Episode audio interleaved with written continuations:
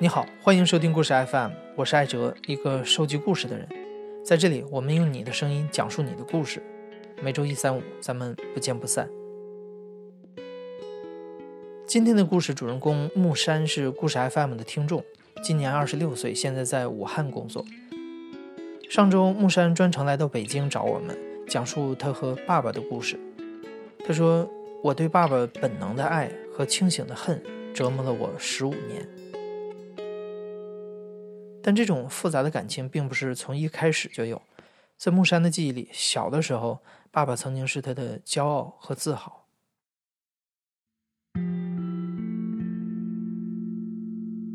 因为那个时候，我爸爸是上班的话，是一个星期，他还是有连着几天要在外面上班，然后再回来休息两天。他每次回来的时候，就会给我带面包，因为我们家是属于小城镇嘛。没有太多人吃面包，特别是加那个果酱的。然后他就会在一个就是我们家最好的那个面包店，然后给我带好多面包，我记得特别清楚。然后上学的时候就会带到那个教室里面去，大家都会觉得，哎呀，你怎么有面包吃？还是各种各样的果酱，觉得哎呀，好骄傲，好自豪。那个时候还有，我爸爸也是在性格上影响我很多，他是一个。特别会讲的人，我小的时候觉得，哎呀，爸爸好优秀的一个人，他的工作也是业务能力很强，然后三观吧，嗯，挺正的。因为那个时候他没有太阻拦我各个方面的地方，然后就让我自由发展。小的时候实际上都还觉得，哦，好像真的还挺幸福，一切都那么美好。虽然他有的时候回来的时候脾气会有一点暴躁。会突然间，他的发火方式就是突然之间暴怒，你怎么搞的？你这件小事都做不好，然后就是那种声音特别的大，就会很很可怕。就是那种冬天呀，我当时家里面烧那种炭炉子嘛，就是你不知道什么东西冒犯着他，然后他就把那个炉子给踢翻了，然后就走了，然后我跟我妈妈在家里面收拾炉子。但是那个时候太小，就是对这些东西实际上没有太强的敏感性。我爸爸实际上他一直在这方面挺引以为傲的，一直说：“哎，我从来没有打过我的孩子，我在家里从来没有暴力。”所以为什么我过来我就想有勇气，就是说说这个东西，我是想说，实际上。有些男士不要觉得自己没有力量上的暴力，就觉得自己没有家庭暴力。实际上，有的时候精神上、话语上或者怎么样，你对他的摧残不亚于一些你在肢体上或者是力量上的有一些暴力。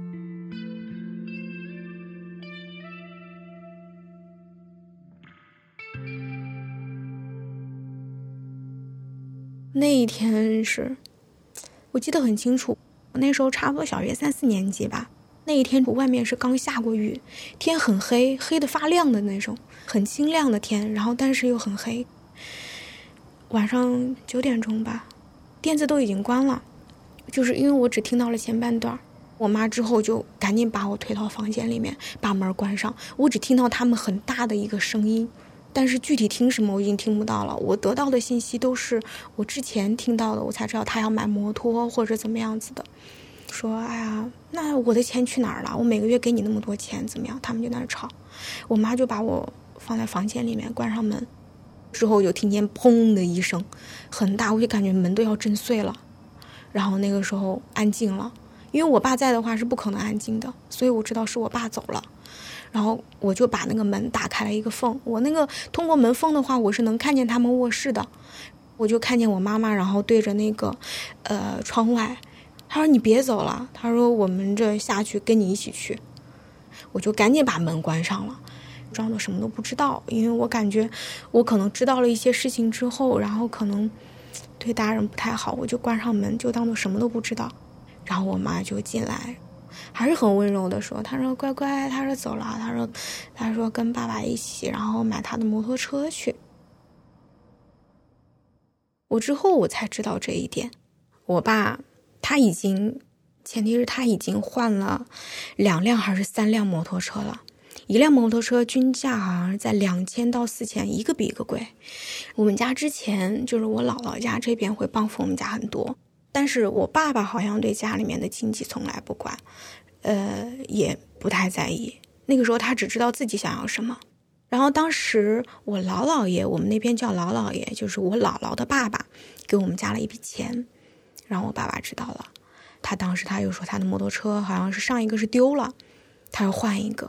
然后我们想着他就是换一个四千多的，但是他非要说要换一个七千多的，跟我们讲道理说七千多的性价比怎么怎么高，换一次好了的之后怎么怎么就是说是用的长久这样。嗯，我爸爸是铁路上的工人，具体的工资我是不知道的。当时我妈妈刚好是下岗失业了，所以每个月是没有积蓄。然后我们家是在一个镇里面，所以我觉得七千块钱当时对家里面来说还是很高的。因为当时我们家一共就只剩下七千零，就是说好像一百多块钱。当时我妈就说：“嗯，你这摩托车一买，家里面就没有钱了。”然后她就说：“哎呀。”那我的钱去哪儿了？我每个月给你那么多钱，怎么样？他们就在那吵。但是具体他们说了什么，我已经不知道了。那是第一次，我就觉得我妈好像没有我想象中的那么容易，因为他们吵了好长时间，还是我妈妈妥协，而且很无奈那种。可能就是你那种小朋友的直觉吧，就觉得这一次的事情好像不是那么简单。当时我觉得，哎呀，出去就觉得一下子好冷啊，天已经很晚了，然后而且下了雨，白天，好像晚上还是有一点下雨的。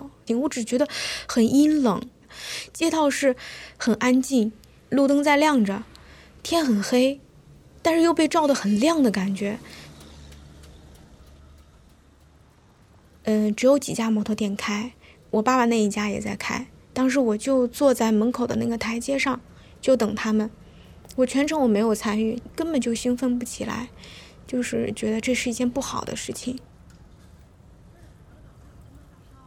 然后就坐在台阶上，一直在等他们。过了一会儿，然后我妈妈先出来了，就是说：“走吧，我们回家。”我说：“买完了吗？”他说：“买完了。”我说：“行，那回家吧，回家睡觉。”这就是我所有的记忆了。记忆最深的就是好冷啊。就是特别冷。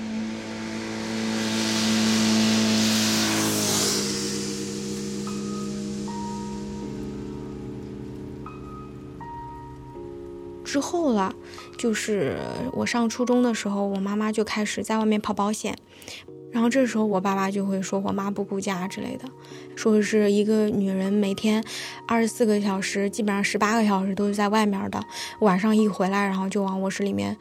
然后慢慢的就是因为跑保险的性格嘛，就是你逮着陌生人，你都能得讲一番。我妈妈慢慢的她也有一些脾气了，但是打心眼儿里他是个比较软弱的人，所以那个时候他知道有一些事情他自己消化不了，或者他觉得这个事情不对，他不知道怎么样跟别人说，他就跟我讲。会有的时候会有意无意的说：“哎呀，你爸爸什么也不管钱呀什么的，每天钱都没有了，他就会怪我。那个时候实际上是我爸爸还是把公司卡交给我妈妈来管，但是他我感觉他每天都会要零花钱，每天都会要零花钱。等到月末的时候，我妈妈说没有钱了，或者是问他：哎，你钱花那么快，花去哪儿了？他就会发怒。我一共就要那么点零花钱，什么你还要管我去哪儿了？”就那样花了呀，然后就是特别高的分配，然后那个时候我就很疑惑，我就开玩笑似的说：“我说妈妈，感觉爸爸要的零花钱比每个月交的还要多。”实际上我跟他开玩笑的时候，我一直相信，每个人在开玩笑的时候，我觉得是有五分左右，实际上都是真心话。因为有一些东西我不敢直面的说，我怕我妈妈觉得难堪。初中了嘛，就是情感上可能会稍微有一些顾虑，然后我妈就会说一些，就说是吗？她说你看，她还会抱怨说我不会管钱了或者怎么样子的。实际上，如果她不告诉我的话，我不会知道的那么细致。但是我从初中的时候就开始，就是从那个钱的时候开始嘛。就会跟我妈一起来讨论我爸爸的问题。她也是个很传统的人，她就会觉得，嗯，干嘛要在外面说自己老公对自己不好呢？然后我妈妈就可能是觉得，哎，就我跟她说，就是她那个时候她已经忘了我是她的女儿，可能就转换觉得就我是他的朋友，就会跟我说的就会越来越多，越来越多。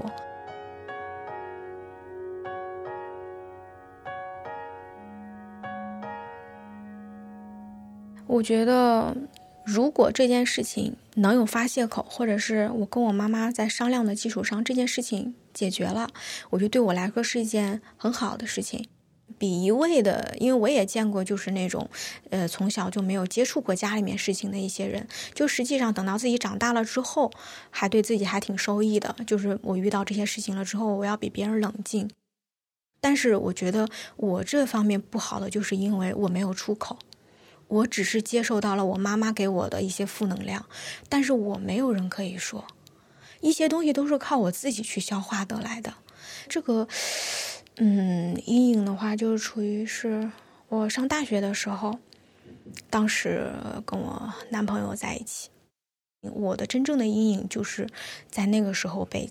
刺激起来的，刚开始的时候，朋友就会觉得我是一个特别好的人，我特别会照顾别人，他们跟我在一起就很自在。但是在跟我男朋友在一起了之后，我就会觉得，好像有的时候情绪会控制不住自己。就实际上我本能的性格是跟我爸有点像的，有的时候比较易怒。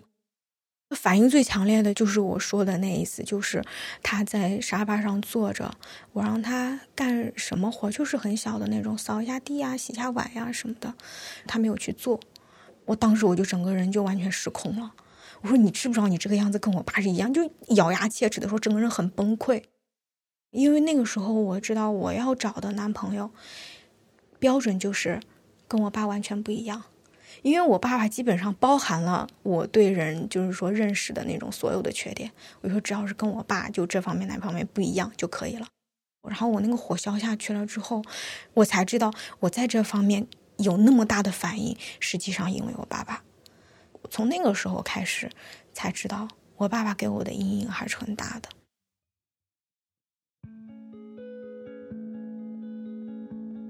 一四年的那个时候，当时我回家，我回家就是例行询问嘛，就会问我妈，就是你现在跟我爸怎么样怎么样？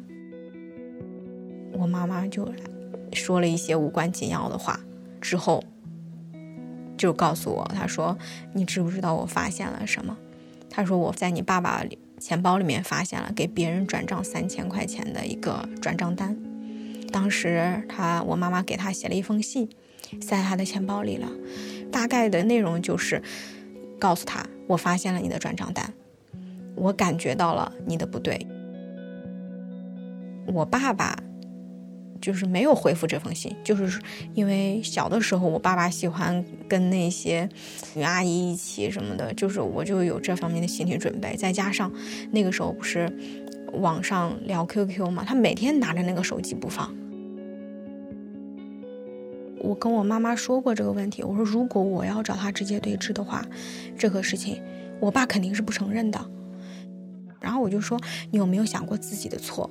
你不应该一而再再而三的去顺从他，但是你已经跟他以这种方式相处那么多年，而且我爸又是个极其固执的人，这方面已经。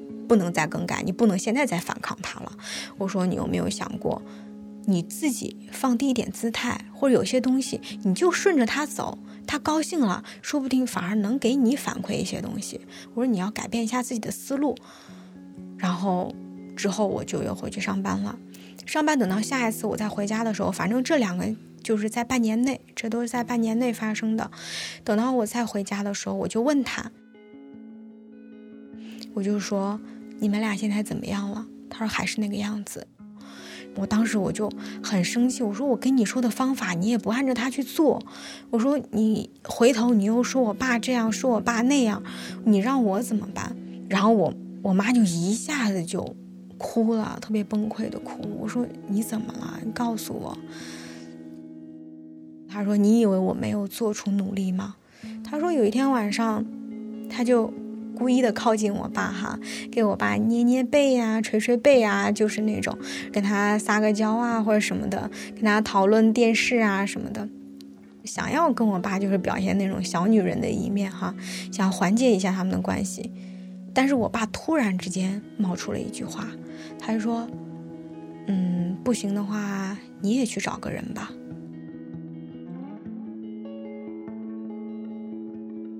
从妈妈口中听到这一句话的时候，木山意识到，至少从感情的维度上讲，这个家已经分崩离析了。木山问母亲需不需要他代表母亲去和父亲摊牌谈一谈这个事儿，但母亲拒绝了他，并嘱咐他什么也别说。木山也不知道母亲是想替父亲在儿女面前留点面子，还是心里终究放不下这一段婚姻。总之，从那以后，母亲和父亲开始过上了同一屋檐下的分居生活。婚姻和家庭依旧存在，只是各自都不过问对方太多，继续着表面上的平静生活，好像什么也没有发生过。故事 FM 往期节目里曾经有一位讲述者这样描述中国人处理家庭矛盾的方式：我们总是习惯将矛盾隐藏起来，然后等到婚丧嫁娶这样的大事件再集中爆发。这句话精准的让人有点无奈，因为在木山的故事里。仍然没能摆脱这样的俗套。从我毕业了工作开始，因为那个时候。我们家一直都是存不住钱的状态，我们家最能存钱的就是我了。我自己的话存着的话，我还能留点钱。然后我也是没有打算到，我说我以后我结婚的话，嫁妆你们就不要给我考虑了。我没有指望过他们。我爸爸现在的工资，实际上因为地方经济来说的话，铁路工资实际上是要高于平时的水平的。然后从来都存不住钱，我们都不知道我爸爸每个月有多少钱的工资，就是。对我们来说是一个秘密，也不能问。钱对于我爸爸来说一直都是一个禁区。他一个月我知道从我叔叔那里打听到的工资接近六千块钱，因为我在武汉的工资也才五千出个头，他工资那么高，但是他一分钱都存不下来。我觉得这件事情很可怕的事情，我就怕以后会愈演愈烈到借外债，你知道吗？我说我这边。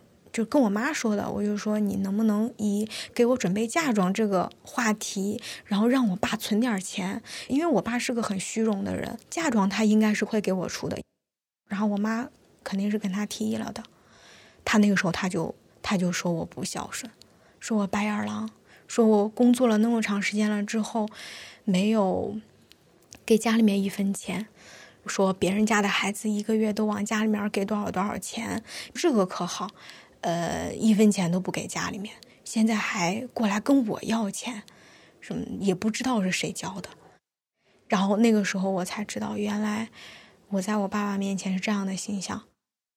实际上我就完全就崩溃掉了，因为我觉得现在是我跟他是一个敌对的状态，我妈妈反而抽身而出，以一种旁观者的样子来看我们，因为。我妈现在她就一直就说，哎呀，反正我已经释然了，或者怎么样，我现在我都不在乎了什么的，她无所畏惧了。但是我不知道为什么每一次我妈妈无所畏惧得到的结论就是说，我不用管你，然后包括我不用离婚，我离婚那个事儿干嘛呢？我现在已经完全独立了，你也不能怎么着我，因为从他出轨的那一次开始，他们两个在情感上已经完全割裂开了。我就会跟他说：“我说是的，你已经释然了，但是你有没有想过我们怎么释然呢？我最小的时候，这个东西是你主动来告诉我的，我可能那么小的年纪不应该承受或者不应该知道的一些东西，你有没有想过你的错误呢？所以有的时候我就觉得，啊。”我我觉得我妈到底在干什么？就有一些负面的情绪是你给我的，我作为你的一个垃圾桶、一个输出口，倾诉了那么多年，所有的负面情绪都是我一个人来化解，因为我跟同学也没得说，同学都不懂。然后我就觉得，我真的不知道我该怎么做了。所以现在就是说，为什么我在这个家就觉得很，就是很绝望。我爸跟我们家庭的关系，在我心里边已经转化成我爸跟我的一些敌对关系。我妈又不愿意离婚，所以我不能出来做那个战士，然后拿剑去跟我爸去决斗。我因为我妈妈不打算离婚，我还要保，就是说不能够因为我个人的一些原因，然后去把这个窗户纸给捅破。我真的不知道我该怎么做了。对于木山来说，母亲告诉他的一切不是定时炸弹，更像是慢性毒药，一直憋在肚子里。一方面，他看着家里的气氛越来越压抑；另一方面，自己虽然知道一切，却又无能为力。他唯一的慰藉在于，他已经长大成人，不用和父母朝夕相处。这样的痛苦，只有在回家的时候才会被放大。但新的问题在于，木山还在上初三的弟弟，成了整个事件中最无辜的受害者。们两个现在这一些关系，又影响到了我弟弟。我弟弟现在很压抑，因为我弟弟现在每天跟我爸待的时间要很长。我弟弟在跟我说：“姐，我感觉我的，就是说最近感觉好压抑啊，我每天不想说话，不想吃饭。我应该就是最近的计划，也就是。”然后暑假的时候回去跟我弟弟谈一下，问一下我弟弟真实的想法。如果他熬不过去的话，我可能这边会只针对于教育方面跟我爸爸摊牌，但其他的事情我会保留，会不说，因为其他的事情本来就不应该是我知道，而且我作为一个女儿的一个身份去给他讲也不合适。我妈妈在那个时候也是有一点犹豫，她不想让我说。我说那这个没有办法，现在，之前我为了保护你，我什么都没有跟我爸爸讲。但是你有反抗的就是机会，或者你有反抗的资本，你不反抗是你自己的选择。但是我弟弟不是，我弟弟现在他还不是一个成人，我们作为家庭的一员，有义务要给他营造一个好的一个学习氛围，或者一个健康的一个成长环境。木山上个月刚刚结婚，他本来想在自己组建了新的家庭之后，给爸爸写一封信，把自己成长过程中受到的影响都告诉他。但是，一想到爸爸容易发怒的性格，木山好不容易鼓起的勇气，就像气球被扎了个洞，泄得一干二净。现在，木山不再期待父母做出什么转变，只要能保证弟弟顺利的长大，上一代的问题，还是交给上一代自己去解决了。你现在正在收听的是亲历者自述的声音节目《故事 FM》，我是主播艾哲。本期节目由我制作，声音设计彭涵。感谢你的收听，咱们下期再见。